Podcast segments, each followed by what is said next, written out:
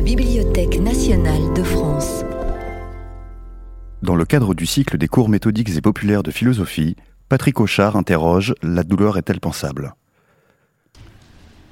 Bien, et eh bien, bonjour. Euh, à mon tour, je me réjouis de vous retrouver au seuil de cette nouvelle saison de notre cours. Même si le sujet d'aujourd'hui n'est pas des plus réjouissants, puisqu'il va s'agir de la douleur et de la question de savoir si et jusqu'où on peut en dire quelque chose. Alors, parmi les expériences, ou plutôt disons les épreuves qu'il est donné aux hommes de subir, sans doute n'en est-il pas de plus cuisante que celle de la douleur que l'on dit physique. Sans doute n'en est-il pas qui enchaîne davantage l'être humain qui le rive autant sous le joug d'une nécessité implacable, d'une nécessité, je dirais, intraitable, même si je sais évidemment qu'il est des traitements de la douleur, soit une nécessité avec laquelle il n'y a pas moyen de composer, c'est-à-dire qui ne souffre aucune échappatoire, pas même le mensonge. Pourquoi je dis le mensonge? Je renvoie tout de suite donc à Simone Veil, qui nous dit d'une manière tout à fait générale il y a malheur toutes les fois que la nécessité, sous n'importe quelle forme, se fait sentir si durement que la dureté dépasse la capacité de mensonge de celui qui subit le choc. Alors pourquoi elle peut dire ça comme ça, cette capacité de mensonge? Eh bien je dirais c'est que, je la cite encore, que la pensée placée par la contrainte des circonstances en face du malheur fuit dans le mensonge avec la promptitude de l'animal menacé de mort devant qui souffre un refuge. Et qu'il n'y a qu'ici-bas que la douleur physique et rien d'autre, qui est la propriété d'enchaîner la pensée, laquelle autrement ne peut jamais vraiment être contrainte, elle a toujours licence de se dérober dans le mensonge. En d'autres termes, la douleur touche au malheur, à ce qu'elle appelle le malheur, là je n'aurai pas le temps sans doute de faire la distinction entre les deux, mais du moins, disons simplement qu'il n'y a malheur, il, n'y a malheur chez elle qu'avec, au moins le concours justement de la douleur physique. Mais je dirais donc que la douleur touche au malheur quand le bluff du même pas mal ne tient plus. Donc une nécessité à laquelle il n'est pas plus loisible de se soustraire qu'à la mort même, dont elle est au demeurant comme un signe avant-coureur logé dans l'étoffe du vivant. Je cite encore Simone Veil, donc, le malheur est un déracinement de la vie, un équivalent plus ou moins atténué de la mort, rendu irrésistiblement présent à l'âme par l'atteinte ou l'appréhension immédiate de la douleur physique. Quand la pensée est contrainte par l'atteinte de la douleur physique, cette douleur fut-elle légère, de reconnaître la présence du malheur, il se produit un état aussi violent que si un condamné est contraint de regarder pendant des heures la guillotine qui va lui couper le cou. Alors, si les autres disgrâces sont diversement traitables par le mensonge, je renvoie donc à cette prière attribuée à Oscar Wilde, Mon Dieu, épargnez-moi les douleurs physiques, les douleurs morales, je m'en charge. Eh bien, donc, si les autres disgrâces sont, diversement traitables par le mensonge, il n'est guère possible de tricher avec la douleur, mais tout au plus, sinon de l'apprivoiser, d'endurer sa rage, sa sauvagerie, sans trop se cabrer. Le premier caractère de la douleur, c'est donc justement cette sauvagerie. Et je renvoie chez Sophocle une, une, tragédie qui s'appelle Philoctète. Bon, je ne raconte pas l'histoire parce que sans ça, je n'en finirai pas. Mais je cite simplement ce passage. Philoctète, donc, c'est celui qui a été abandonné dans une île déserte parce qu'il pue trop. Il pue trop parce que justement, donc, il a été piqué par une vipère et qu'il a son pied justement où la gangrène s'est installée et qui c'est épouvantable donc pour les autres. Donc, il a été abandonné ainsi dans une île déserte et ils l'ont abandonné, dit-il, se mourant sous le coup de ce mal sauvage qu'avait sauvagement imprimé dans sa chair une vipère tueuse d'hommes. Et encore un peu plus loin, donc il est, il est là comme nourrissant le mal dévoreur de chair crue. Hein. Aden Fagon. Alors à ce compte, donc, quelle que soit sa fonction d'avertissement, et évidemment cette fonction d'avertissement a toujours été reconnue, je renvoie par exemple chez Descartes, il nous dit car l'âme n'est immédiatement avertie des choses qui nuisent au corps que par le sentiment de la douleur.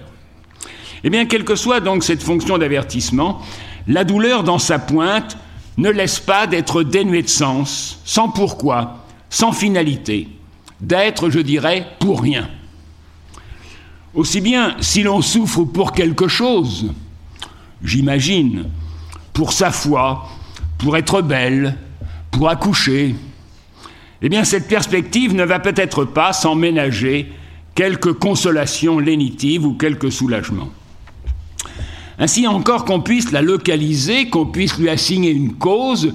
Je renvoie par exemple chez Descartes parce que bon, ce n'est pas, pas que la, la causalité évidemment qu'il donne, la, manière dont il la décrit évidemment, euh, est évidemment sans doute complètement dépassée d'une certaine façon, mais il me semble qu'elle est, elle est intéressante.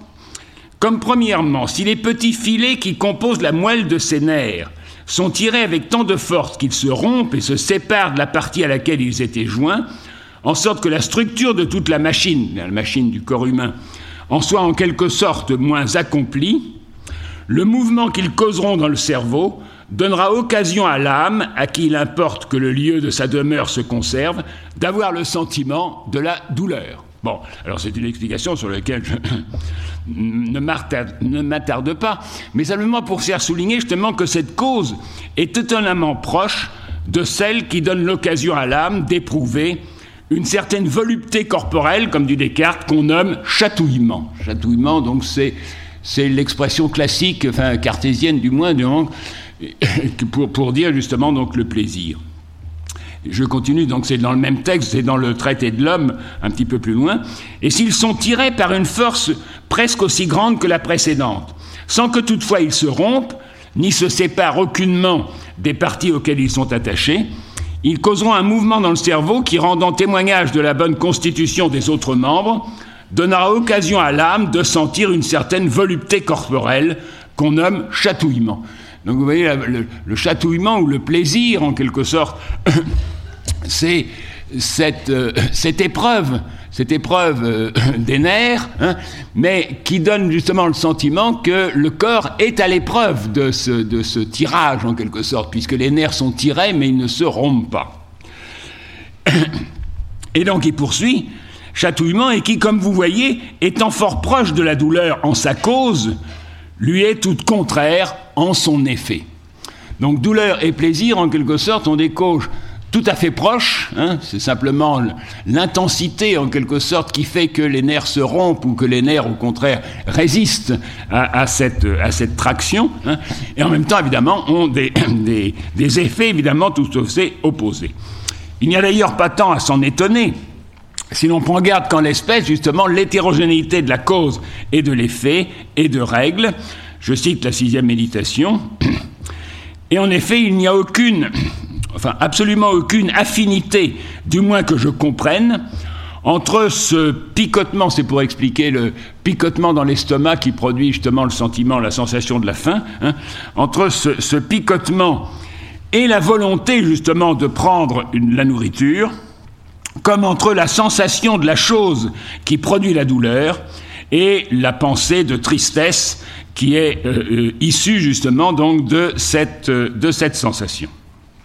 Donc, on peut effectivement localiser la douleur, on peut lui assigner une cause, on peut même procéder à son étalonnage. Si vous avez fréquenté justement les hôpitaux, vous savez qu'il y a un étalonnage de la douleur suivant une échelle. On vous demande, dans une échelle de 1 à 10, euh, comment justement vous situez justement donc votre douleur.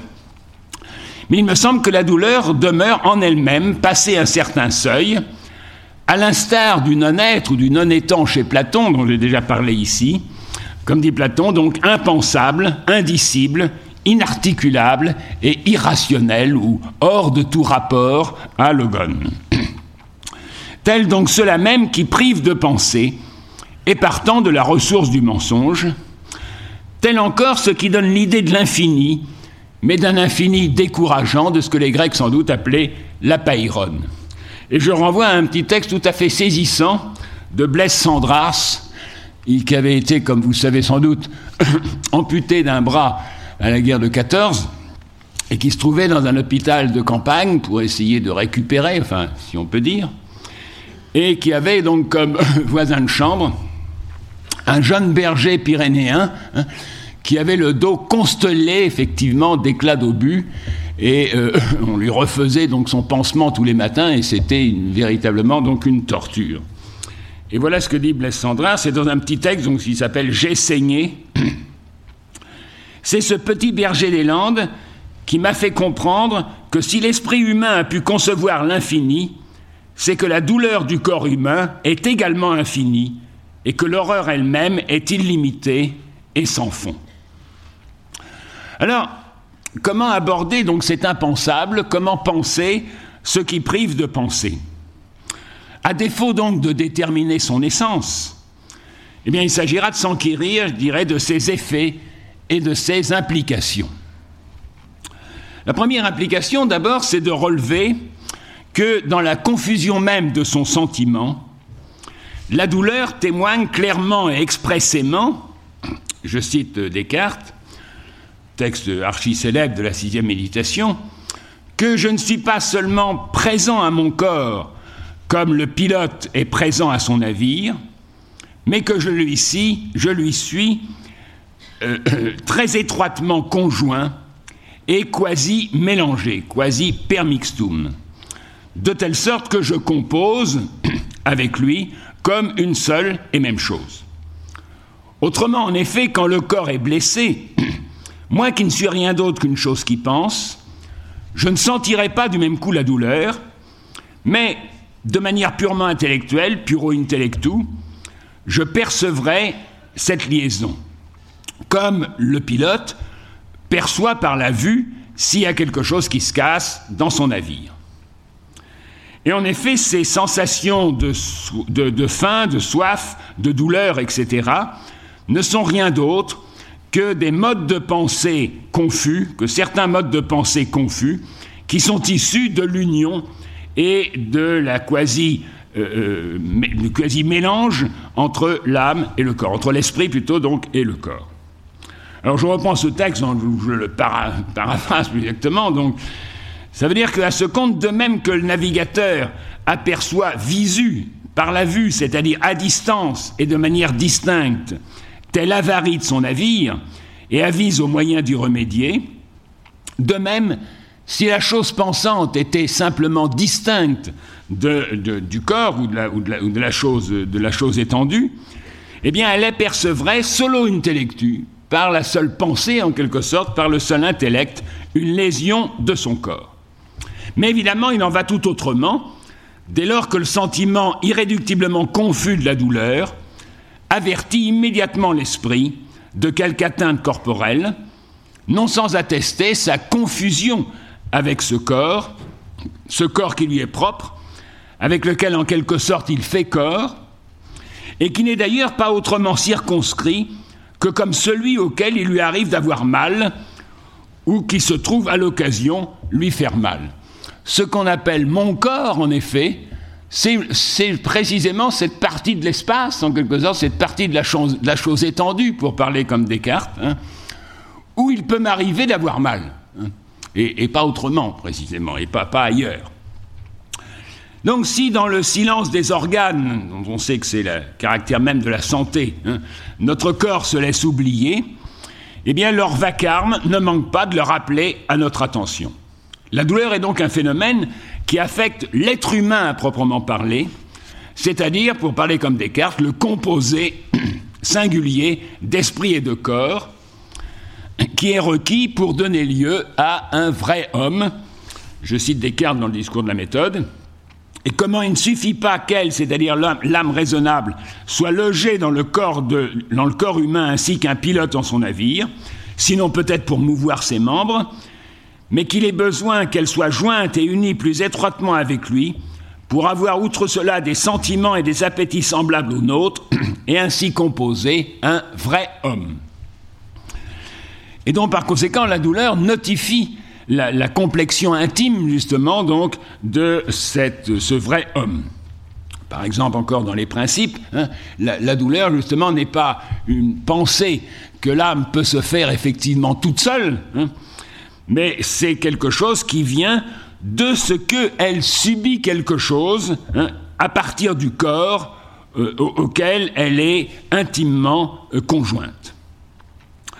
Alors évidemment, sous ce jour, je dirais que la douleur touche au plus intime de chacun, tapis en son tréfonds, dérobée au regard des autres, elle s'avère être le sentiment le plus impartageable, le plus incommunicable, je dirais le moins politique qui soit.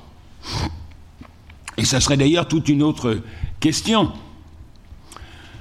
on y reviendra, enfin j'y toucherai éventuellement évidemment tout à l'heure, hein, que de savoir comment justement, qu'est-ce qui se passe quand la douleur, ou plus exactement la compassion à la douleur, hein, euh, envahit le champ euh, politique. Alors je prendrai évidemment comme témoin la penseuse politique évidemment par excellence, c'est-à-dire Anna Arendt, et ce qu'elle nous en dit. En fait, le sentiment le plus intense que nous connaissions, intense au point d'effacer toutes les autres expériences, à savoir l'expérience de la grande douleur corporelle, est à la fois le plus privé et le moins communicable de tous. Et un peu plus loin, en fait, il n'y a rien de moins commun, de moins communicable, et donc de plus sûrement protégé contre la vue et l'ouïe du domaine public que ce qui se passe à l'intérieur du corps, ses plaisirs et ses peines, son travail de labeur et de consommation, its laboring and consuming, de même, rien ne nous expulse du monde plus radicalement qu'une concentration exclusive sur la vie corporelle, concentration imposée par la servitude ou par l'extrémité d'une souffrance intolérable. En d'autres termes, la douleur est proprement ce qui nous chasse, ce qui nous expulse du monde commun, ce qui nous confine au trou étroit de la molaire. Bon, sans cette expression, je, fais allusion donc à poète euh, complètement ignoré par ailleurs, Willem Busch, mais que cite Freud, et, qui nous dit, einzig in der engen Höhle der Backensanes, weil, disait-le, dans, dans, la douleur, l'âme euh, séjourne uniquement, hein, euh, einzig, uniment en quelque sorte, hein, dans la cavité étroite de la molaire. Donc en proie, je dirais, à la rage de dents, je ne suis plus que molaire. Je ne suis plus que molaire douloureuse, je suis tout molaire comme on peut être tout oui. Alors à ce titre, donc, si, elle nous dépossède du sens de la réalité commune, de la réalité, je dirais, objectale, c'est pas, c'est pas l'objectivité ici qui est en question, c'est le fait d'avoir seulement rapport justement avec des objets. Et je cite encore Anna Arendt, la douleur est si peu un objet qu'elle nous prive de notre sens du réel, à tel point que rien ne s'oublie plus vite, plus aisément que la souffrance. Je reviendrai sur cette expression. Et il y a une expression à peu près analogue justement chez Simone Veil. En revanche, une douleur seulement physique est très peu de choses et ne laisse aucune trace dans l'âme. Le mal de dents en est un exemple. Oui, on revient toujours un petit peu sur le mal de dents lorsqu'on parle de la douleur. Hein. Quelques heures de douleur violente causée par une dent gâtée une fois passées, ne sont plus rien. Je reviendrai sur ces expressions, sur ces rapports justement entre la douleur et la, mémoire. eh bien, si, si elle nous dépossède du sens de la réalité commune, ce n'est pas tant pour nous replier sur un fort intérieur ou un espace subjectif que pour nous faire éprouver moins la solitude, c'est-à-dire la compagnie de soi-même, le deux en un, comme dit, comme dit Anna Arendt, du dialogue avec soi-même qui ne perd pas de vue le monde et les autres, que l'essolement ou la désolation, c'est-à-dire un état dans lequel, je cite, tout à moi-même, mon propre moi m'abandonne, dans lequel encore le moi et le monde, la faculté de penser et de faire une expérience sont perdus en même temps. Un état donc qui plonge le sujet dans une cruelle sidération rien moins que sédative.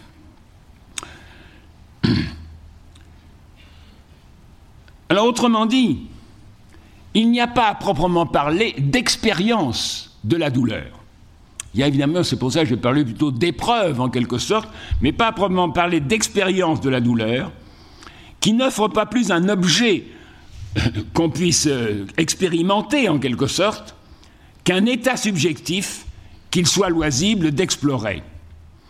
Tant l'être en proie à la douleur est à ses propres yeux comme réduit à une chose, soumis corps et âme à la pure force anonyme, comme dit Simone Veil, aveugle, brutale et froide, de la nécessité. Je cite Simone Veil, Si le mécanisme n'était pas aveugle, il n'y aurait pas du tout de malheur. Le malheur est avant tout anonyme, il prive ceux qu'il prend de leur personnalité et en fait des choses. Il est indifférent et c'est le froid de cette indifférence, un froid métallique, qui glace jusqu'au fond même de l'âme ceux qu'il touche.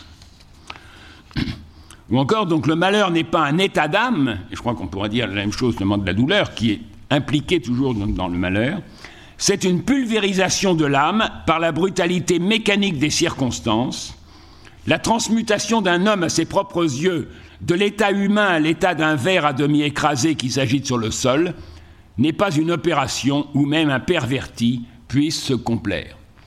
Et je cite encore, mais j'en avais déjà parlé lorsque j'avais parlé de la guerre, de ce grand texte de Simone Veil qui s'appelle L'Iliade ou le poème de la force, puisque la douleur, c'est précisément l'homme en proie en quelque sorte à la force, à cette nécessité, cette nécessité brutale qui est celle de la force. Je cite ce, ce début justement donc de l'Iliade ou le poème de la force. La force, c'est ce qui fait de quiconque lui est soumis une chose. Quand elle s'exerce jusqu'au bout, elle fait de l'homme une chose au sens le plus littéral, car elle en fait un cadavre. Donc c'est la force qui tue en quelque sorte. La force qui tue est une forme sommaire, grossière de la force. Combien plus variée en ses procédés, combien plus surprenante en ses effets, et l'autre force, celle qui ne tue pas, c'est-à-dire qu'elle ne tue pas encore, elle va tuer sûrement ou elle va tuer peut-être, ou bien elle est seulement suspendue sur l'être qu'à tout moment, en le faisant mourir, euh, non, tout moment elle peut tuer, de toute façon, elle change l'homme en pierre. Du pouvoir de transformer un homme en chose en le faisant mourir, procède un autre pouvoir et bien autrement prodigieux, celui de faire une chose. Attendez, je m'y retrouve plus.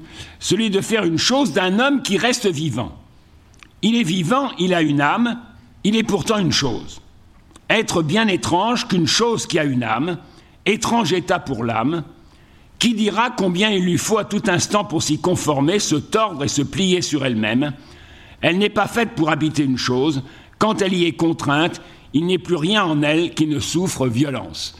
Et il me semble que cette représentation, justement, enfin, c'est pas une représentation, mais euh, cette manière, justement, dont, dont Simone Veil euh, parle effectivement de la force, à propos, évidemment, à propos de la guerre, euh, qui l'intéresse dans l'Iliade, bon, c'est quelque chose qui est tout à fait présent, me semble-t-il, donc dans la douleur. C'est l'homme en proie à, à, la force, hein, à la nécessité brutale, hein, et, et, qui nécessairement, justement, devient une chose tout en restant vivant, devient une chose tout en gardant en quelque sorte son âme, justement, comme, comme elle s'explique. Donc seule la douleur, en nous rendant, comme elle dit, esclaves de la nécessité, dissipe impitoyablement l'illusion usuelle que nous avons choisi ce qui nous est imposé, ce qui est le mensonge le plus commun justement par lequel nous nous tirons d'affaire euh, euh, en général. Mensonge donc qui fait de nécessité vertu et par le biais duquel nous nous en accommodons nous nous en accommodons, voire nous nous y complaisons. Quand un être humain est transformé à ses propres yeux en une sorte de bête à peu près paralysée et tout à fait répugnante, il ne peut plus avoir cette illusion. Il ne peut plus avoir cette illusion justement d'avoir choisi ce qui lui est imposé. La partie charnelle de notre âme n'est sensible à la nécessité que comme contrainte et n'est sensible à la contrainte que comme douleur physique. Et la douleur physique, c'est donc l'épreuve justement donc de cette contrainte qui, d'une certaine façon, donc transforme l'homme euh, euh, en chose. Reste évidemment que si la douleur tord celui qui souffre sur un mois en passe de l'abandonner, si elle consomme sa déréliction, son essolement, la conviction amère que personne ne le reconnaît, ce que Freud appelle l'Iflosigkeit, cet état justement sans recours, sans aide, euh, etc. On y reviendra d'ailleurs euh, tout à l'heure. eh bien, elle ne laisse pourtant pas de faire lien, de nouer la tâche la plus élémentaire d'homme à homme, celle de la compassion. Mitleid, comme on dit en allemand, donc souffrir avec. Ou de ce que Rousseau appelle, avec candeur, la pitié, premier sentiment relatif, dit-il, qui touche le cœur humain selon l'ordre de la nature. Donc le paradoxe, c'est que tandis que le souffrant, isolé, esselé, se trouve comme retranché du monde, les marques de la souffrance éveillent en tout à chacun le sentiment d'une identité de nature et l'expérience charnelle d'une similitude en mettant au jour ce que Rousseau appelle nos misères communes. Nous sommes liés justement donc par nos misères euh, communes. Et la fragilité presque infinie qui est notre lot à tous. Je cite Simone Veil, elle, c'est-à-dire la pensée, ne connaît le malheur que par la contrainte. Il est impossible de croire sans y être contraint par l'expérience que tout ce qu'on a dans l'âme, toutes les pensées, tous les sentiments, toutes les attitudes à l'égard des idées, des hommes et de l'univers, et surtout l'attitude la plus intime de l'être envers lui-même, tout cela est entièrement à la merci des circonstances. Donc c'est cette fragilité euh, quasiment infinie, justement, donc, qui est euh, notre lot. Je précise au passage, ce n'est pas tant que je compatisse au mal qui affecte mes semblables, mais plus foncièrement, mon semblable, c'est précisément celui au mal duquel je compatis, dont je partage la misère. Donc la, pitié, vraiment, c'est ce qui caractérise le semblable, c'est ce qui fait connaître justement le semblable. Autrement dit, la pitié fonde et circonscrit le cercle de mes semblables. C'est à travers son épreuve sensible que l'homme apprend, comme dit Rousseau, qu'il a des semblables. Le premier acte de son imagination naissante est de lui apprendre qu'il a des semblables. Et c'est cet acte, précisément, c'est cet acte euh, euh, de, compassion, en quelque sorte, c'est cet acte de pitié. Et c'est pourquoi il dit ailleurs L'homme qui ne connaîtrait pas la douleur ne connaîtrait ni l'attendrissement de l'humanité, ni la douceur de la commisération, c'est-à-dire évidemment du sentiment de l'humanité. Il serait un monstre parmi ses semblables. Il serait un monstre parmi ses semblables, c'est-à-dire qu'il n'aurait pas de semblable, à proprement parler. Il serait justement une, exception, il serait ailleurs, justement, donc, parmi euh, ses semblables. Au demeurant, la candeur de Rousseau est à mes yeux tout ce qu'il y a de plus salubre, et Rousseau n'a garde de se payer ou de se griser de bons sentiments. Ainsi d'abord, il précise que, tandis qu'on souffre, on ne plaint que soi. Pour plaindre le mal d'autrui, sans doute, il faut le connaître, mais il ne faut pas le sentir. Donc là, il y a évidemment un paradoxe et une difficulté, hein. euh, euh, c'est qu'on partage. On partage le mal de, l'autre avec, l'autre d'une certaine façon. C'est bien ça, cette compassion, cette, euh, ce mitleid en quelque sorte. Donc on partage, mais on ne le sent pas. Mais le mal, justement, on ne le sent pas à proprement parler. Donc pour plaindre le mal d'autrui, sans doute il faut le connaître, mais il ne faut pas le sentir. Quand on a souffert ou qu'on craint de souffrir, on plaint ceux qui souffrent, mais tandis qu'on souffre, on ne plaint que soi. Faute justement de ce qu'il appelle une sensibilité surabondante qu'on puisse accorder aux peines d'autrui. Je cite encore, Or si tous étant assujettis aux misères de la vie, nul n'accorde aux autres que la sensibilité dont il n'a pas actuellement besoin pour lui-même. Donc la pitié, c'est toujours un petit peu du rap de sensibilité que l'on exerce sur, sur les autres. Hein. Il s'ensuit que la commisération doit être un sentiment très doux, puisqu'elle dépose en notre faveur, et qu'au contraire un homme dur est toujours malheureux, puisque l'état de son cœur ne lui laisse aucune sensibilité surabondante qu'il puisse accorder aux peines d'autrui. Ainsi encore, donc, éprouver de la pitié, ne va pas sans se féliciter de ne pas souffrir soi-même. Ce que Rousseau nous dit très nettement, la pitié est douce parce qu'en se mettant à la place de celui qui souffre, on se met à la place de celui qui souffre et on prétend en quelque sorte partager justement euh, sa, souffrance. Euh, en se mettant à la place de celui qui souffre, on sent pourtant le plaisir de ne pas souffrir comme lui, hein, puisque vraiment on ne sent pas la souffrance. Hein. On la partage d'une façon, mais sans la sentir. Donc évidemment, la pitié ne va pas sans se féliciter de ne pas souffrir soi-même, ni sans se rendre le témoignage avantageux de cette sensibilité excédentaire qui est la nôtre, du fait que l'on a du rab, en quelque sorte, de sensibilité que l'on peut étendre sur les autres. Je cite donc encore Rousseau. Si le premier spectacle qui le frappe est un objet de tristesse, le premier retour sur lui-même est un sentiment de plaisir. En voyant de combien de mots il est exempt, il se sent plus heureux qu'il ne pensait l'être. Il partage les peines de ses semblables. Il partage, donc c'est ce, ce, terme évidemment qui là est tout à fait ambigu.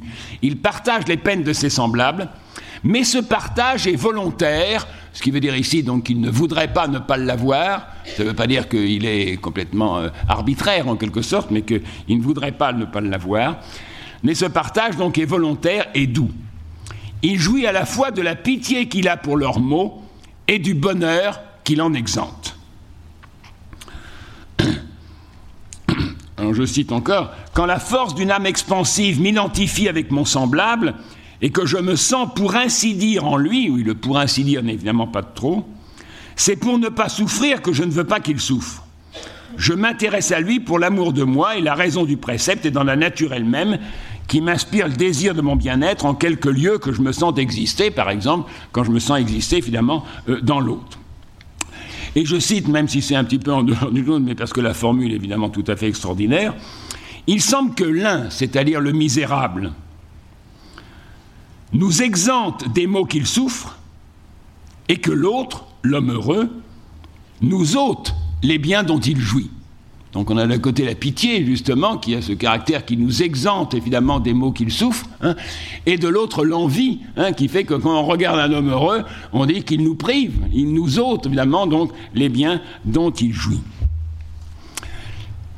Alors c'est pourquoi évidemment Simon Weil, dans son exigence radicale ou exaltée, soutient que la compassion est le plus souvent une autre manière de fuir le malheur, une autre manière de tricher en quelque sorte avec le malheur.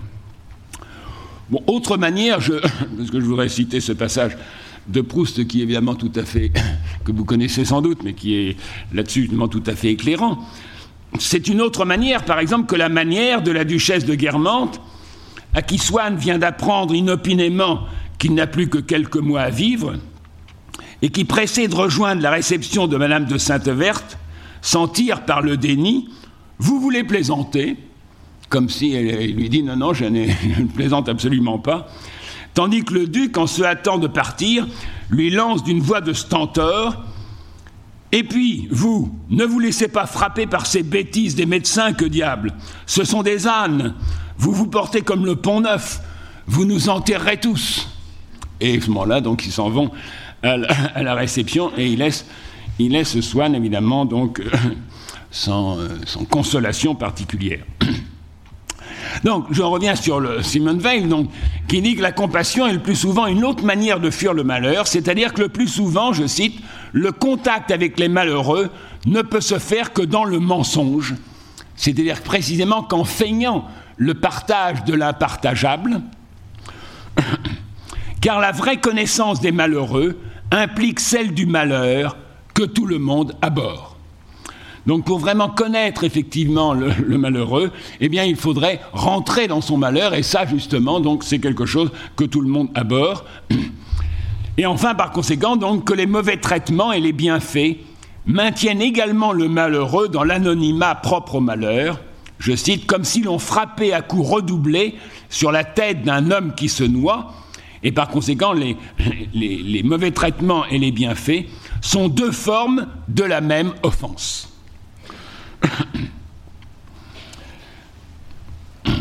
Rousseau, évidemment, je dirais plus sobrement, il relève simplement le paradoxe d'un cœur qui s'ouvre devant l'expression éplorée d'un cœur serré de détresse. Je cite, tout ceci se trouve dans les mille, et vous devez l'avoir, vous avoir certains passages, au moins donc dans les, dans les photocopies. Il y a des gens qui ne savent être émus que par des cris ou des pleurs. Les longs et sourds gémissements d'un cœur serré de détresse ne leur ont jamais arraché de soupir, jamais l'aspect d'une contenance abattue, d'un visage hâve et plombé, d'un œil éteint et qui ne peut plus pleurer, ne les fit pleurer eux-mêmes. Les maux de l'âme ne sont rien pour eux, ils sont jugés, la leur ne sent rien.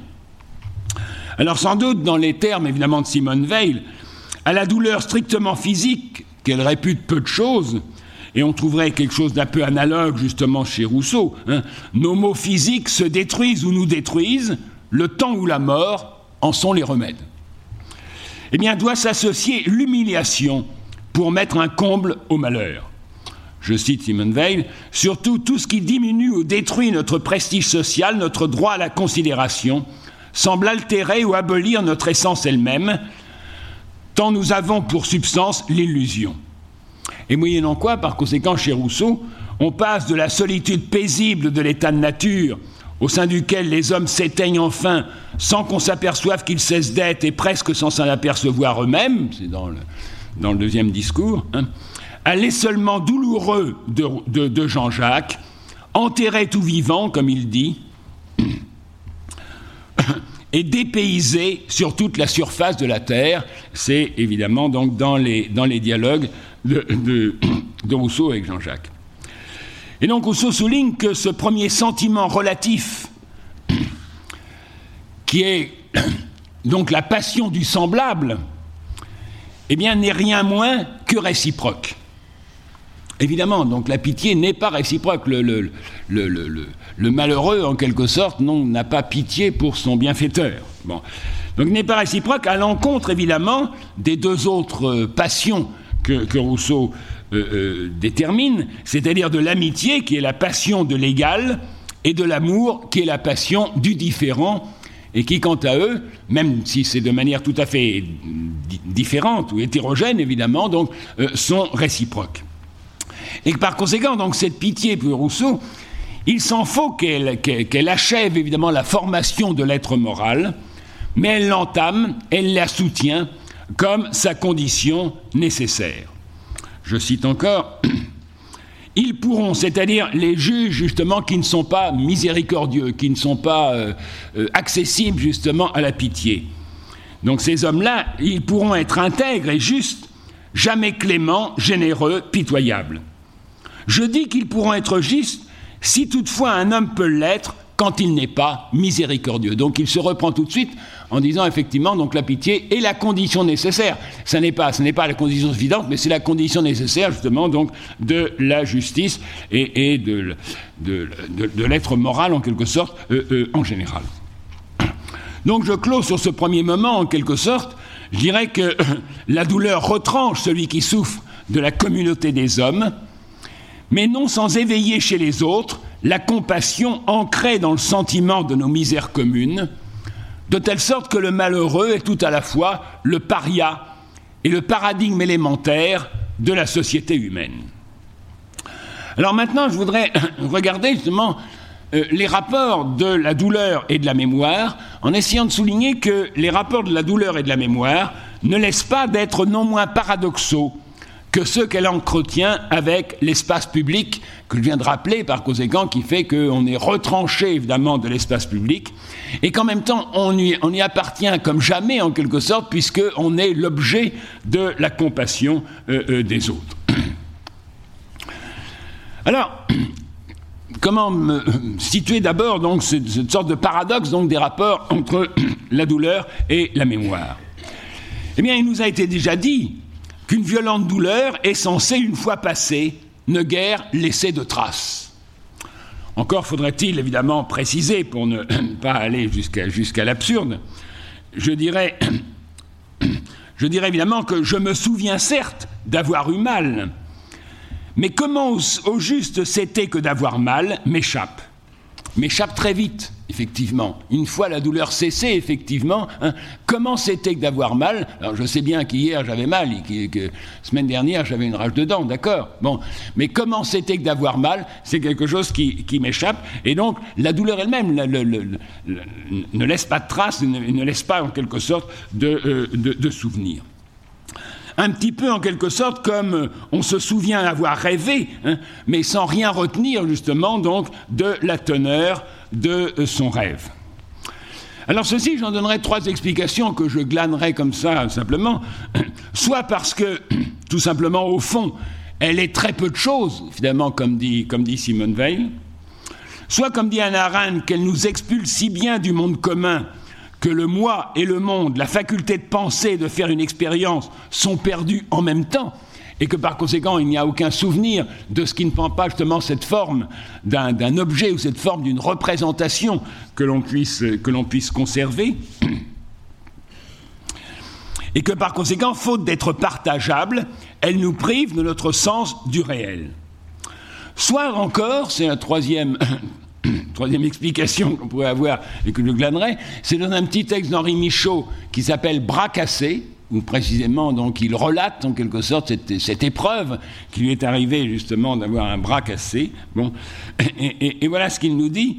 C'est par notre faute. Si, on ne, se souvient pas en quelque si ça ne laisse pas de traces évidemment, donc c'est par notre faute, par notre manque à établir des rapports d'elle à nous, d'elle à d'autres impressions. Si bien que celle qu'il, c'est-à-dire le souffrant, a boudé, j'adore cette expression effectivement que nous sommes à peu près tous, a boudé la douleur, hein, eh bien il va l'oublier, devenir totalement incapable de l'évoquer, elle pourtant qui était si importante, qui tenait toute la place.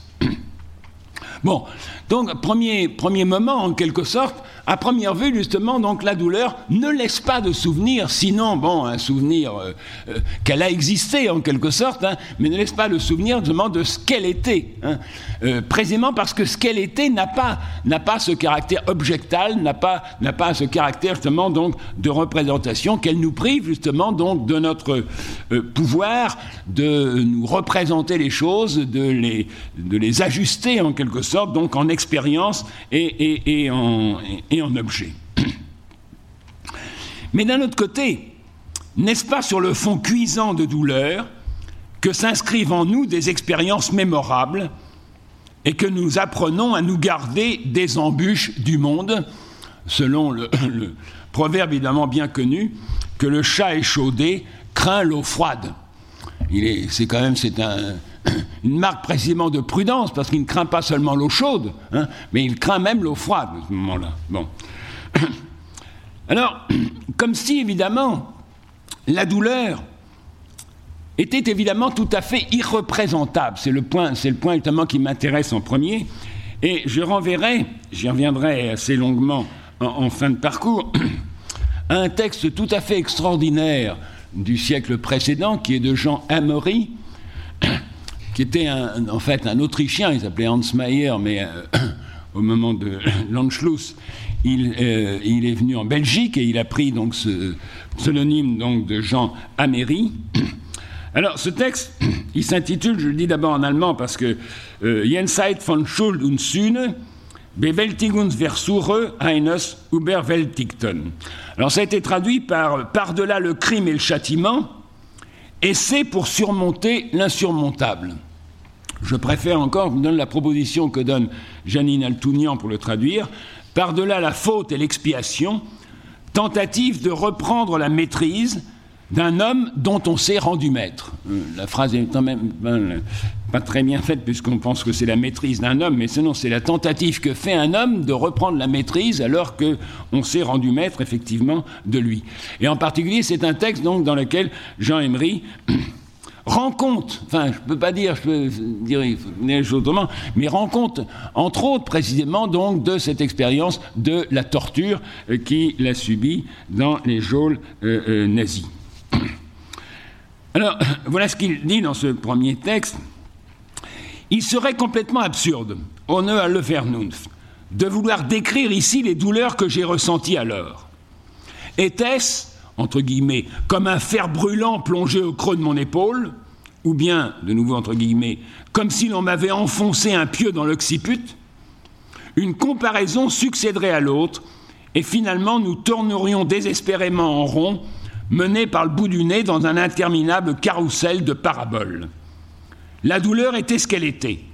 Il n'y a rien d'autre à en dire la manière dont on ressent les choses, les Gefühlsqualitäten, les, qualités justement de sentiment en quelque sorte, est aussi incomparable qu'indescriptible. Elle marque les limites du pouvoir de la parole dans la communication. Celui qui voudrait faire partager, mitteilen, à autrui ce qui fut sa souffrance physique, en serait réduit à la lui infliger et à se changer lui-même en tortionnaire. C'est l'humour très particulier, justement, donc, de, de Jean Emery.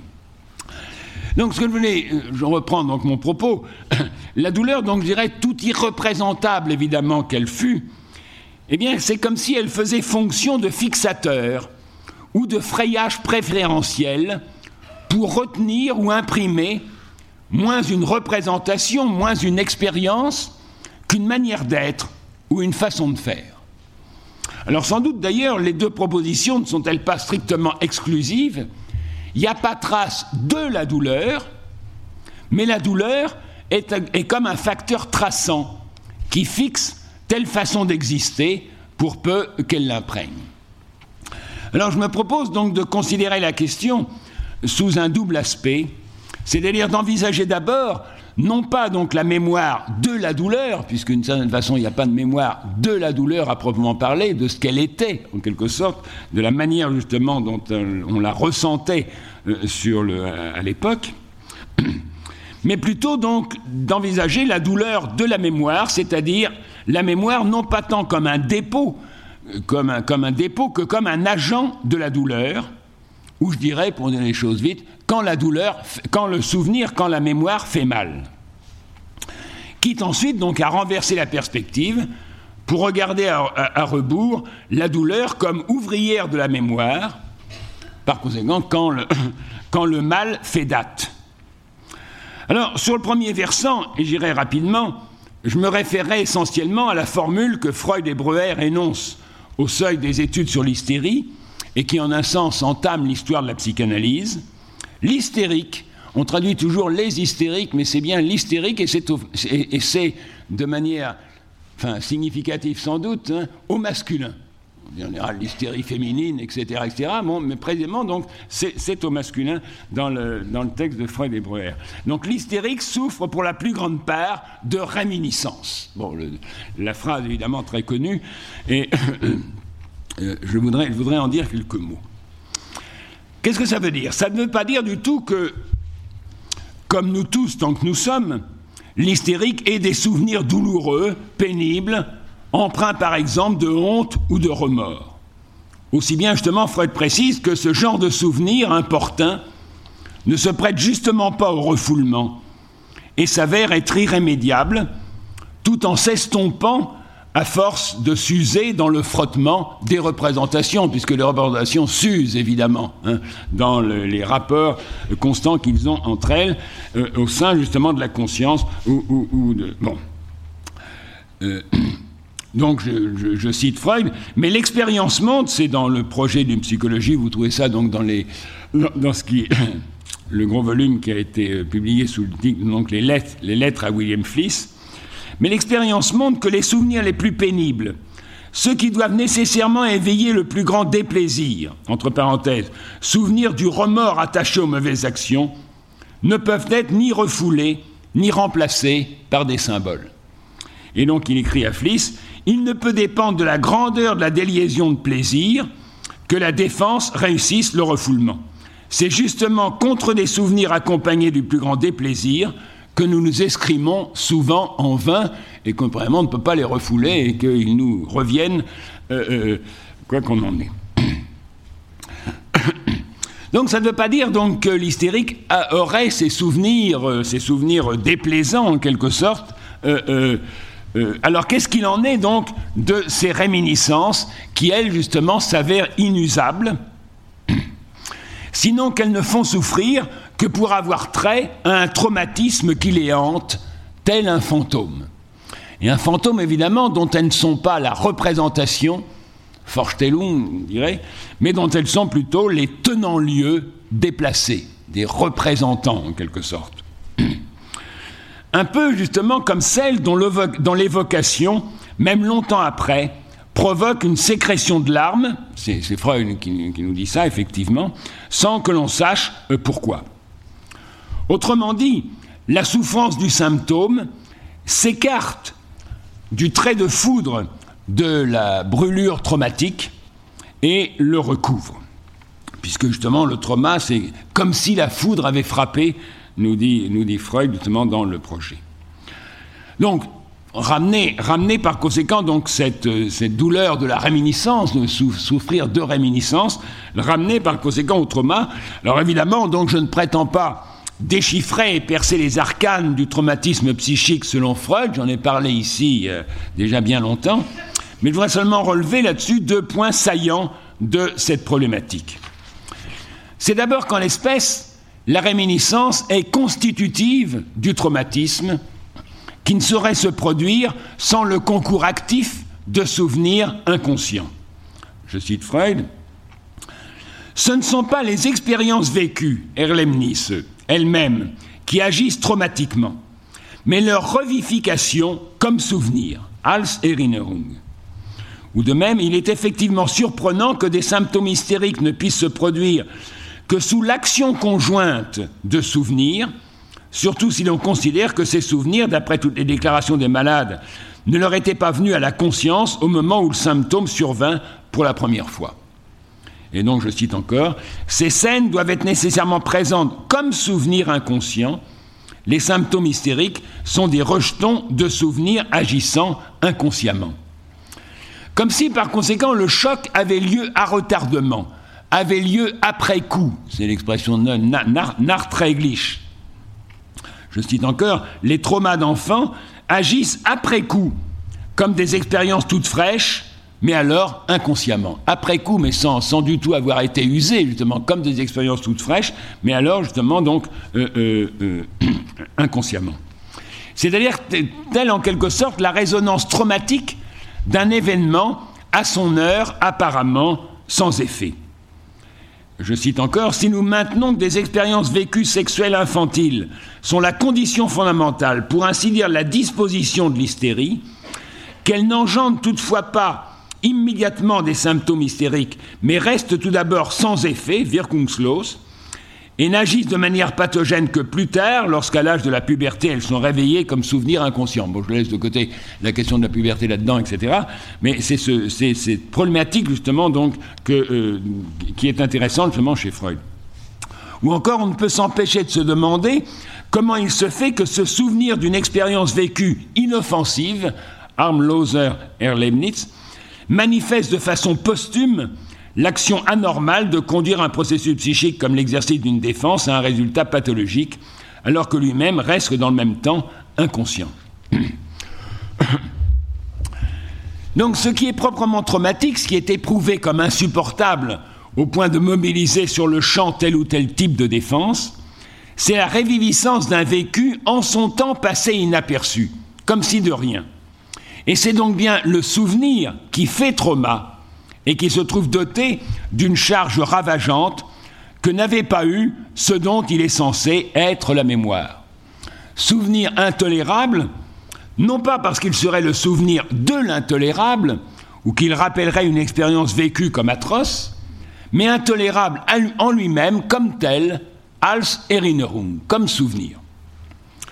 Encore, en deuxième lieu, faudrait-il souligner que le souvenir n'a cet effet traumatique qu'en tant qu'il demeure inconscient, nous dit Freud, et que le terme même de réminiscence, qui est, je crois que c'est à peu près le seul cas, effectivement, donc, où Freud l'emploie, eh bien, évoque évidemment donc l'anamnésis platonicienne, qui est censée mettre en rapport avec un autre registre de la réalité. Le registre des idéalités, des idées évidemment chez Platon, et le registre du préhistorique chez Freud, et je cite toujours à ce moment-là, donc ce, thème, ce, texte qui me paraît tout à fait central, c'est dans une lettre à Fliss, à propos de l'hystérique. L'accès de vertige, la crise de larmes, tout est calculé en vue de l'autre, mais le plus souvent en vue de cet autre préhistorique, inoubliable, auquel nul, nul successeur ne saurait plus atteindre.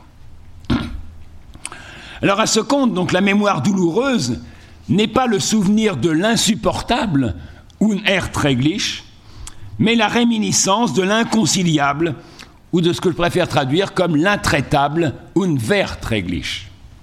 C'est-à-dire une mémoire qui ne passe pas par la représentation, qu'aucun travail de pensée n'est à même de traiter, tant elle a justement trait à l'irreprésentable, à ce qui ne saurait être pris en vue sans abolir la facture même du sujet sans cesse le représenter, sans que ne se perpètre ou ne se répète un meurtre d'âme.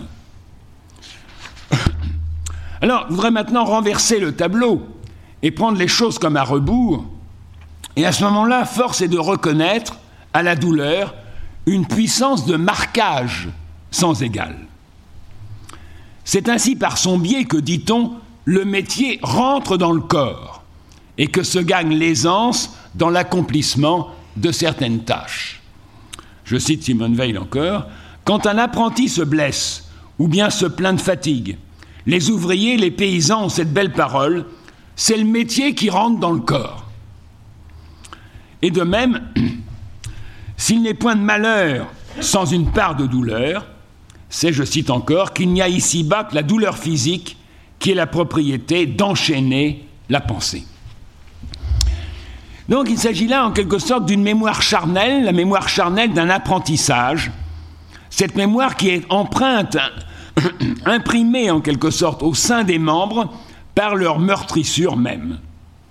Je dirais pour figurer les choses de manière simple, je dirais que la torture de l'exercice quotidien conditionne la virtuosité d'une danseuse. eh bien, il en va de même de la torture à laquelle procèdent les rites d'initiation dans nombre de sociétés primitives. Et je m'appuierai sur un texte tout à fait saisissant de Pierre Clastre, qui s'appelle donc De la torture dans les sociétés primitives, et dont je vous ai donné un large extrait, c'est un petit texte d'une dizaine de pages, dans le volume qui s'appelle La société contre l'État, et dont je vous ai donné justement de, de larges passages. Ici encore, il est question d'un apprentissage. Il est question, je cite classe, de l'acquisition d'un savoir qui ne s'avère qu'à s'inscrire sur le corps. Le corps médiatise l'acquisition d'un savoir, ce savoir s'inscrit sur le corps, nature de ce savoir transmis par le rite, fonction du corps dans le déroulement du rite, double question en quoi se résout celle du sens de l'initiation? Et c'est cette double question justement donc que traite euh, euh, euh, Clastre dans ce, dans ce texte. Autrement dit, l'initiation, c'est une épreuve qui est délibérément cruelle. C'est pourquoi, évidemment, il emploie le terme de torture. Hein. Je cite, L'intensité de la souffrance, les initiateurs veillent à ce qu'elle parvienne à son comble.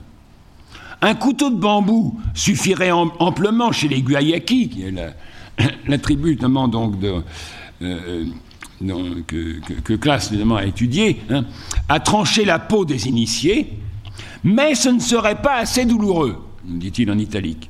Il faut donc utiliser une pierre, un peu coupante mais pas trop, une pierre qui, au lieu de trancher, déchire. Aussi, un homme à l'œil expert s'en va explorer le lit de certaines rivières où l'on trouve ces pierres à torturer. Georges Catlin constate aussi chez les Mandanes un égal souci d'intensité de souffrance.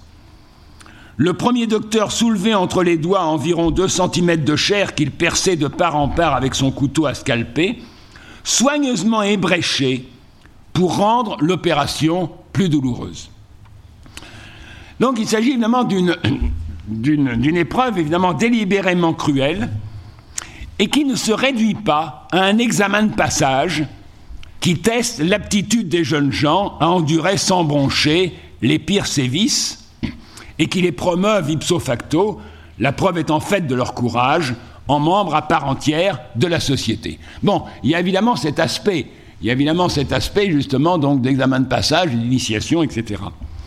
Mais il s'agit aussi et même surtout de marquer les corps. Pas, de faire une preuve évidemment du courage, mais bien évidemment donc de marquer les corps. Je cite classe, dans les rituels initiatiques, et mis en, italique, la société imprime sa marque sur le corps des jeunes gens. Donc il s'agit de marquer le corps et qu'il garde, garde une trace ineffaçable, ou comme dit Classe, une mémoire acquise dans la douleur, c'est-à-dire de graver à même la chair mortifiée, incutée, sous le coup de la plus vive douleur, infligée impitoyablement jusqu'à l'évanouissement. Je cite le témoignage de Georges Catlin, pour que le supplice cesse, il fallait que l'initié soit, selon leur expression, entièrement mort, c'est-à-dire évanoui. Eh bien, de graver donc sous, cette douleur euh, qui est infligée jusqu'à l'évanouissement, la loi de la société indivise, dont chacun se trouve de la sorte requis d'être le porteur. Alors je dis deux mots sur la société indivise parce qu'évidemment c'est l'aspect central évidemment chez Classe. Classe reconnaît justement donc dans ces sociétés une société non pas seulement sans État, comme on dit une société sans écriture, sans etc., sans État, non, mais une société contre l'État. C'est-à-dire une société qui se prémunit de la division qui, euh, entre gouvernants et gouvernés, etc., euh, etc., de la division qui affecte justement donc les sociétés, euh, les sociétés étatiques. Bon. Ça pose tout un ensemble de problèmes, mais là que je laisse évidemment complètement de côté. Mais c'est cette loi, par conséquent, cette loi indivise évidemment, donc qui est ainsi gravée sur le corps des jeunes gens et, dont chacun donc est ainsi requis d'être le porteur. Alors je cite, c'est précisément la conclusion de classe je crois que c'est les derniers mots du texte, et cette loi non séparée ne peut trouver pour s'inscrire qu'un espace non séparé, le corps lui-même. Profondeur admirable des sauvages, qui d'avance savaient tout cela, et veillaient au prix d'une terrible cruauté à empêcher l'avènement d'une plus terrifiante cruauté. La loi écrite sur le corps, c'est un souvenir inoubliable. Et c'est un souvenir inoubliable, comme on le verra, demande de l'égalité entre les hommes, enfin entre les membres de cette société, etc. Et je pourrais évidemment mettre ça en, parallèle. Hein. Euh, je crois d'ailleurs que Classe il fait, il fait allusion justement lui-même à l'appareil d'exécution lente qu'imagine Kafka dans le, le texte s'appelle Dans la colonie pénitentiaire et qui grave sur le corps du condamné l'article de la loi étatique qu'il a enfreint et qui le lui fait donc déchiffrer, non pas avec les yeux, non pas avec les ouïes en quelque sorte, mais nous dit Kafka, avec ses blessures. Mit seinen Wunden. Pour célébrer dans l'extase, Verklärung, hein, l'heure de la justice. Jetzt geschieht Gerichtigkeit. Maintenant advient la justice. À ce point-là, justement, advient la justice quand le torturé, mais là justement c'est une torture étatique en quelque sorte, hein, quand le torturé euh, est ainsi contraint en quelque sorte donc de, de, se faire rentrer évidemment sur, sur lui, mais d'une manière qui l'achève en quelque sorte, il s'agit d'une exécution, d'une manière qui l'achève, l'article de la loi qu'il est censé avoir, euh, euh, avoir enfreint. Alors sans doute, évidemment, comme partout, hein, la douleur a-t-elle tôt fait d'être oubliée? De n'être plus, nous dit Classe, qu'un mauvais souvenir pour les, pour les initiés, en quelque sorte. Mais la trace, la cicatrice en demeure, obstacle à l'oubli, qui attestera qu'elle fut néanmoins éprouvée dans la crainte et le tremblement. Ça ne veut pas dire qu'ils auront un souvenir de la douleur à proprement parler, mais que la cicatrice de, cette expérience euh, éminemment cruelle, évidemment, eh euh, attestera justement qu'elle fut éprouvée dans la crainte et le tremblement. Ainsi, comme nous dit Classe, le corps est une mémoire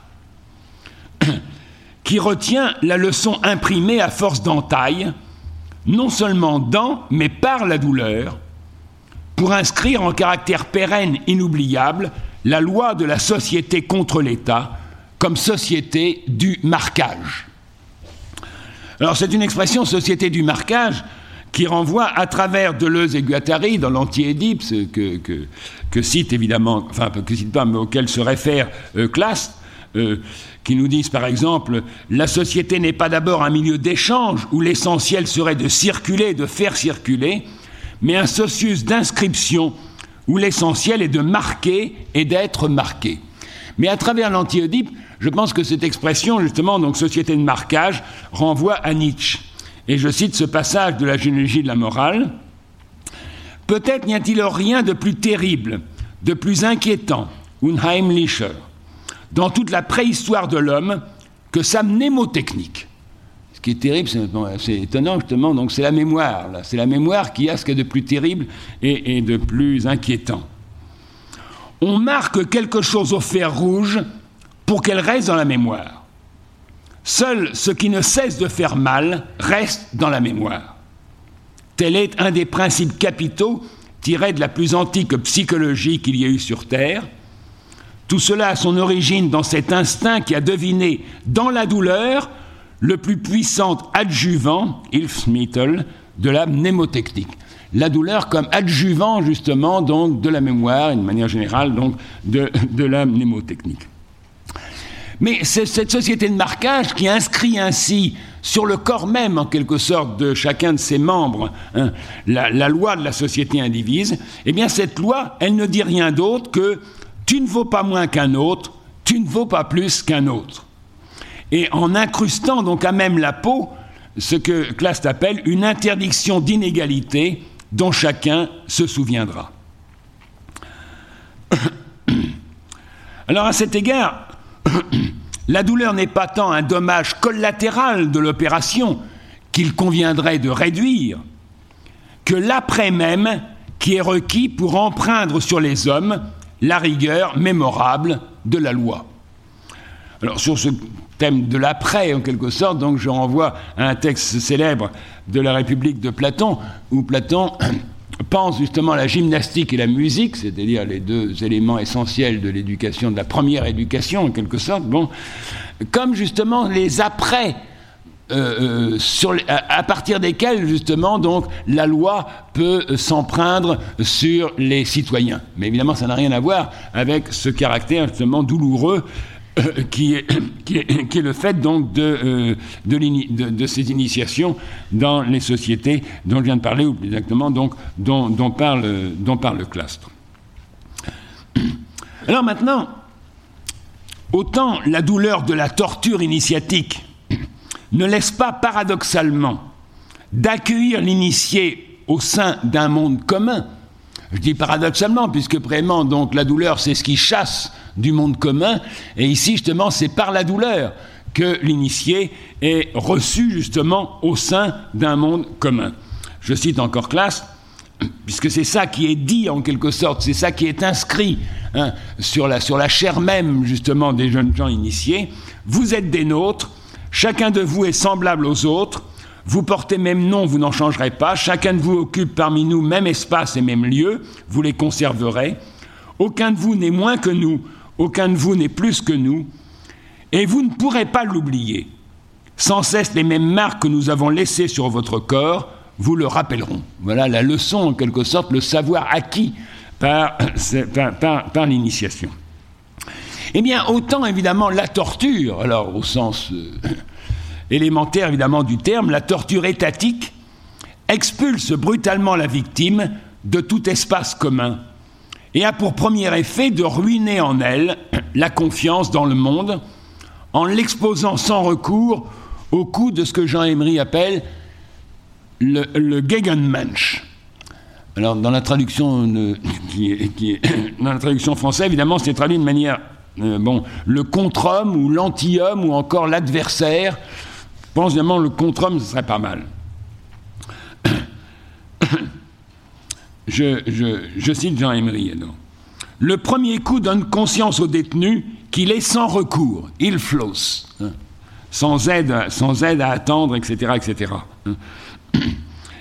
Et contient déjà en germe tout ce qui va suivre. Et un peu plus loin, avec le premier coup s'effondre cette confiance dans le monde, Weltvertrauen, L'autre, en face, Gegen, en face de qui je suis physiquement dans le monde, et avec, mythe, avec qui je ne puis être qu'aussi longtemps qu'il ne touche pas aux frontières de mon épiderme, m'impose avec le coup sa propre corporalité. Il porte la main sur moi et du même coup m'anéantit. C'est comme un viol, un acte sexuel commis sans l'assentiment de l'un des deux partenaires.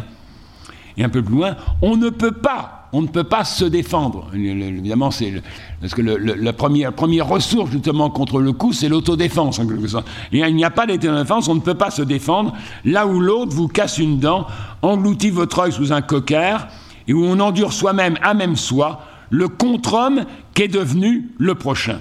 Den Gegenmatch zu den der Mitmatch zur Würde. Le, le contre-homme euh, euh, qui est fait justement à, partir du, du, prochain, de celui avec qui finalement donc euh, je suis.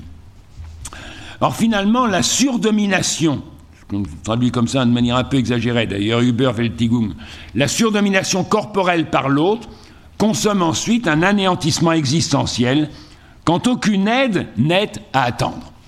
Donc, quand aucune aide n'est à attendre, c'est vraiment donc cette confiance dans le monde qui s'écroule, et comme on le verra justement, qui s'écroule définitivement en quelque sorte. Alors, moyennant quoi, la douleur corporelle de la torture a ce caractère qu'elle est infligée par l'autre, et par l'autre comme telle, d'une manière très particulière. Qu'est-ce que c'est que cet autre? Je cite je parle du supplicié, mais il est temps aussi de, dire un mot des bourreaux. De l'un aux autres, il n'y a pas de pont. Il n'y a rien, il n'y a plus de semblable en quelque sorte entre le tortionnaire et la victime. Le tortionnaire, en allemand c'est encore plus beau, mais vous verrez parce que c'est Folterknecht, c'est-à-dire le valet, le valet du tourment, le valet de la torture. Hein. Le tortionnaire n'est plus pour le torturer que l'autre. Alors qu'est-ce que c'est que cet autre? C'est non pas, non pas seulement donc celui qui ne manifeste pas la moindre compassion, comme chez, comme chez Clastre et comme l'initiateur dans les sociétés primitives, mais celui à qui, je cite, le mot d'humanité est aussi odieux que le péché au dévot, et qui est justement un dévot plus encore qu'un utilisateur de la torture. Celui qui se targue d'avoir éliminé sa propre miséricorde, et d'être grand dans l'endurance de la souffrance des autres. Une expression évidemment extraordinairement frappante, mais que d'ailleurs Emery emprunte, comme il le dit dans un autre texte, à Rudolf Binding. Bref, celui qui torture, je cite, avec la bonne conscience de la scélératesse. Mit dem guten Gewissen der Schlechtigkeit. Alors cette douleur corporelle donc qui est infligée par l'autre comme telle par cet autre qui est qui n'est plus insemblable en quelque sorte, qui est le qui est l'anti-homme, qui est le contre-homme ou l'anti-homme, hein, et qui exclut donc toute perspective de secours euh, euh, lénifiant. Et dans un autre texte, Emery, pour présenter justement son livre, euh, dit il s'agit de distinguer au regard de toute autre espèce de douleur la douleur corporelle de la torture, qui est causée par l'autre et qui ne peut être adoucie par aucune perspective d'aide. Comme également, évidemment, toute l'attitude d'autodéfense, eh bien donc cette douleur corporelle de la torture célèbre, nous dit Emery, la plus effroyable de toutes les fêtes du corps. Je cite, S'il est vrai, s'il il renvoie, là, je crois, à Thomas Mann, etc., et à la, montagne magique. S'il est vrai que l'homme est d'autant plus corporel, corpor after, que son corps appartient plus désespérément à la souffrance, alors la torture est la plus effroyable de toutes les fêtes du corps, de toutes les célébrations en quelque sorte du corps, comme un moment justement où on n'est plus que corps. Mais ce n'est pas exactement cela, je vais y venir tout de suite. Dès lors, donc, qu'au moment inoublié, je cite Jean Emery, et alors il eut dans le haut de mon, dos un craquement et une fissure jusqu'à cette heure non oubliée par mon corps. Là, il y a une mémoire effectivement corporelle de ce moment où il était suspendu et où, à un moment, il n'a plus tenu, évidemment, donc, et, où ça a craqué, en quelque sorte, où ça a craqué dans, dans ses épaules. Hein. Donc au moment où n'oubliez où les épaules craquent, je cite, le torturé n'est plus que corps et absolument rien d'autre, et que s'accomplit ce que je traduirais par la viandisation de l'homme. Je, cite, je cite un certain nombre de passages parce qu'évidemment, ce n'est pas rendu comme ça justement dans la traduction, hein, mais euh, et, évidemment, on peut en discuter indéfiniment, mais vous verrez que c'est tout à fait récurrent. Donc je cite quelques passages du texte d'Amri. Sa viande, sein Fleisch. Alors Fleisch, évidemment, on traduit plus, euh, anodinement, en quelque sorte, par chair. Hein. Mais c'est quand, même, la viande du boucher, en quelque sorte. On, achète la, viande. Donc sa viande se réalise totalement dans la négation de soi. Mais il n'y a que dans la torture que la viandisation, vers Fleischlichkeit, que la viandisation effectivement de l'homme s'accomplit complètement. Le prochain, donc der Mitmensch, est viandisé, vers Fleischlich, et dans cette viandisation conduit au bord de la mort. Étonnement sur ce qu'on ne peut devenir soi-même, de point, viande et mort, Fleisch und Tod. Mais qu'on puisse à ce point viandiser l'homme vivant, et du, coup, et du coup en faire dans la vie déjà une quasi-proie de la mort, c'est ce qu'il n'a éprouvé qu'à travers la torture. Et encore dernière occurrence, ainsi suivant l'équation corps égale douleur égale mort, cette viandisation imposée au torturé lui fait vivre sa propre mort. Donc il essaie de penser précisément la torture à travers cette viandisation comme justement le, vécu même en quelque sorte donc de, de la mort. Alors en tout cas, une telle douleur qui est inséparable de l'outrage et de l'impuissance s'avère être sans fin. Non seulement parce qu'il n'a pas de raison qu'elle finisse, or le bon plaisir ou la lassitude imprévisible du tortionnaire, mais aussi parce qu'à l'instar du numéro de six chiffres porté sur l'avant-bras, et je cite ce passage, vous verrez de nouveau en quelque sorte cet humour très particulier justement de Jean Emery, enfin très amer du moins de Jean Améry, je porte sur mon avant-bras gauche le numéro d'Auschwitz. Il se lit plus vite que le Pentateuque ou le Talmud, mais l'information qu'il donne est plus fondamentale. Parce que c'est un juif qui, ne connaît pas tellement la tradition juive, évidemment. Hein. bon. Mais ça me paraît, évidemment plus fondamental. Il est aussi plus de rigueur, vers Bindlichkeit, comme formule de fond de l'existence juive. Quand je me dis, à moi et au monde, y compris à ces juifs religieux de tendance nationaliste qui ne me regardent pas comme un des leurs, je suis juif, c'est aux réalités et aux possibilités rassemblées dans le numéro d'Auschwitz que je pense. Et un peu plus loin, tous les matins à mon lever, je peux lire le numéro d'Auschwitz sur mon avant-bras. Chaque jour, je perds à nouveau la confiance dans le monde. Eh bien, je dirais qu'à l'instar donc de ce numéro de six chiffres qu'il porte sur l'avant-bras, la torture a le caractère de l'indélébile, comme il dit. La torture a le caractère de l'indélébile, d'un caractère indélébilis. Celui qui a été torturé reste torturé. Ineffaçablement, la torture est marquée au feu en lui, quand bien même aucune trace cliniquement objective n'est repérable. Et il parle un peu plus loin donc de l'imperdabilité, Unverlierbarkeit de la torture. Donc ce caractère de l'indélébile, tant l'outrage de l'anéantissement ou de l'extermination vers Nichtung ne se laisse pas éliminer. tant on ne saurait être quitte avec ce qui ne passe pas. On ne peut pas être quitte avec la torture, nous dit-il, l'os, hein, on ne peut pas en finir en quelque sorte avec la torture. Et alors voilà ce qu'il dit. Pour cette fois, c'était passé. C'est pas d'ailleurs très facile à traduire, j'ai de le traduire. Pour cette fois, c'était passé, c'était, derrière en quelque sorte. C'est, c'est la fin justement de la séance de torture en quelque sorte. Ce n'est toujours pas encore passé. Je pendouille toujours 22 ans après au-dessus du sol, à même mes bras disloqués, le souffle court, et je m'accuse. Ici, il n'y a pas de refoulement. Refoule-t-on donc une tache de feu? Feuilleur, je traduis littéralement, mais comment dire, une tache de vin ou une tache de naissance en quelque sorte. Hein. On peut la faire disparaître par la chirurgie cosmétique, là aussi je traduis littéralement parce que c'est intéressant, mais la peau plantée à la place n'est pas une peau dans laquelle un homme peut être bien. Je ne peux pas dire que durant ce temps de silence, j'aurais oublié ou refoulé les douze années du destin qui fut celui des Allemands et le mien. Donc il n'y a pas de refoulement possible, pas plus que l'on peut refouler donc une tâche de naissance. Et ce qui, ce qui ainsi ne passe pas hein, est aussi, au demeurant, ce qui ouvre un accès privilégié à la réalité. Et évidemment, Emery se, rebelle hein, contre ceux qui disent bon oui mais bon on passe à autre chose etc etc tu es traumatisé tu as été traumatisé par toutes ces interprétations euh, psychologiques ou psychanalytiques que l'on peut donner effectivement tu as été traumatisé. Alors voilà il proteste. Je ne suis pas traumatisé entre guillemets hein.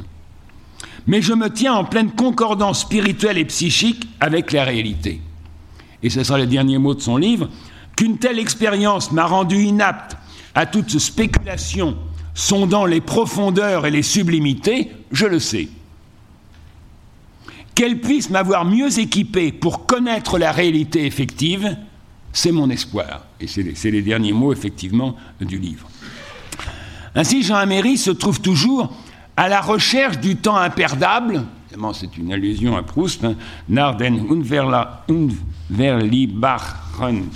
j'arrive pas à le dire, euh, dans un monde donc où il n'y a plus lieu d'être chez lui, d'être heimisch, où il n'est plus un jeu et ne vit plus dans un nous, depuis que la douleur déshumanisante de la torture a fait s'écrouler en lui irrémissiblement la confiance dans le monde.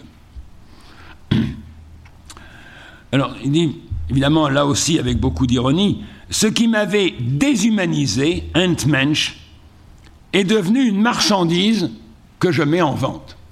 Puisque précisément, il vit en grande partie justement donc de la vente de ses livres et de ses, conférences, etc.. Ce qui m'avait déshumanisé est une marchandise que je mets en vente. Mais avec le premier coup de poing du policier contre lequel il n'y a pas moyen de se défendre et que ne viendra parer aucune main secourable, c'est une partie de notre vie qui prend fin pour ne jamais plus se réveiller. La confiance dans le monde n'est pas recouvrable. Pour autant que l'expérience de la torture demeure une connaissance émergente du pur et simple cauchemar, c'est un immense étonnement et une étrangeté au monde, Fremdheit in der Welt, qu'aucune communication humaine ultérieure ne serait compensée. Sans confiance dans le monde, je me tiens comme juif étranger et esselé au regard de mon entourage. Ainsi, je suis seul, comme autrefois sous la torture. Ceux qui sont autour de moi ne me semblent pas être des contre-hommes, hein, als Gegenmenschen, comme alors les tourmenteurs. Ils sont les gens d'à côté, dit Nebenmenschen, mais en deux mots, il met un tiret, effectivement. Donc les gens d'à côté, parce que Nebenmenschen, ça peut être aussi le prochain, secourable, etc. C'est comme ça que ça s'emploie chez Freud. Là, c'est pas exactement ça. C'est ils sont à côté. Hein. Ils sont à côté et ils, ne peuvent pas, ils ne peuvent pas du tout comprendre, ils ne peuvent pas du tout reconnaître, d'une certaine façon, les gens d'à côté qui n'ont cure de moi et du péril rampant à mes entours. Donc cette confiance de le monde est, qu'à avoir éprouvé ce qu'il appelle la métamorphose du prochain en contre-homme, demeure dans le torturé et de manière irrémissible comme de l'effroi stagnant. C'est l'expression évidemment qu'il indique, puisque c'est bien la torture consacre le triomphe sans limite du survivant et dans le survivant, il y a évidemment survivant, mais il y a aussi le Übermensch, en quelque sorte, le surhomme, hein, sur celui qui a été expulsé hors du monde dans le tourment et la mort. Et un des passages justement les plus, euh, les plus terribles, je n'ai pas oublié non plus qu'il y eut des moments où je rendais une espèce d'ignominieuse vénération à la, à la souveraineté torturante qu'ils exerçaient sur moi. Car celui qui s'autorise à réduire si bien un homme à un corps et à en faire une proie gênante offerte à la mort, n'est-il pas un dieu, ou du moins un demi-dieu? Et donc c'est le fait que le Mitmensch, als Gegenmensch erfahren wurde, a, été éprouvé, a été expérimenté en quelque sorte, donc comme anti-homme ou comme euh, contre-homme, et ça reste, cet effroi reste évidemment euh, stagnant. Et c'est pourquoi le livre est adressé, c'est dans, la préface du livre, à tous ceux qui veulent être les prochains les uns des autres. Die einander Mitmenschen sein wollen. Ainsi donc, qu'elle soit euh, euh, ouvrière ou effet de la mémoire, la douleur dans sa sauvagerie ne laisse pas de toucher à l'immémorial, sous l'espèce du préhistorique pour Freud, de l'ancestral pour Clastre ou de l'essolement, de l'extrême solitude sans recours, du condamné à mort en sursis. Et c'est comme ça évidemment que Kemry se présente. L'expérience de la persécution est en dernière instance celle d'une extrême solitude, ou dirait plutôt d'un extrême essolement en quelque sorte. De celui justement dont les jours étaient un délai de disgrâce révocable à chaque seconde ou encore de ce qu'il appelle donc une expression, c'est peut-être, j'exagère peut-être, mais enfin, euh, ein Toter auf Urlaub. Un mort en vacances, en quelque sorte. Hein. Il n'est pas. Euh, bon. on lui a donné une petite sortie quand même. Bon. Ou alors donc un condamné à mort en, sursis. Alors, pour finir, j'aimerais faire état du dernier poème de Rilke écrit sur son lit de mort et que je me hasarderais à traduire ainsi. Viens, toi, dernière chose que je reconnaisse, douleur sans merci, Heilloser Schmerz, dans le tissu charnel. Comme je brûlais en l'esprit, vois, je brûle en toi. Le bois s'est longtemps refusé à consentir à la flamme que tu embrases, mais maintenant je te nourris et brûle en toi. Ma douceur d'ici-bas devient dans ta rage une colère d'enfer pas d'ici. Tout pur, sans aucun projet, quitte d'avenir, je suis monté sur le bûcher fou de la souffrance, bien certain de n'acheter nulle part du futur, pour ce cœur où la ressource s'est tue. Suis-je encore celui qui brûle là, méconnaissable? Je ne tire pas de souvenir là-dedans. Ô vie, vie, être dehors, et moi en flamme, personne qui me connaisse. Je vous remercie. Vous venez d'écouter un podcast de la Bibliothèque nationale de France. Retrouvez les conférences, rencontres et créations de la BNF sur toutes les plateformes de podcast ainsi que sur le site bnf.fr.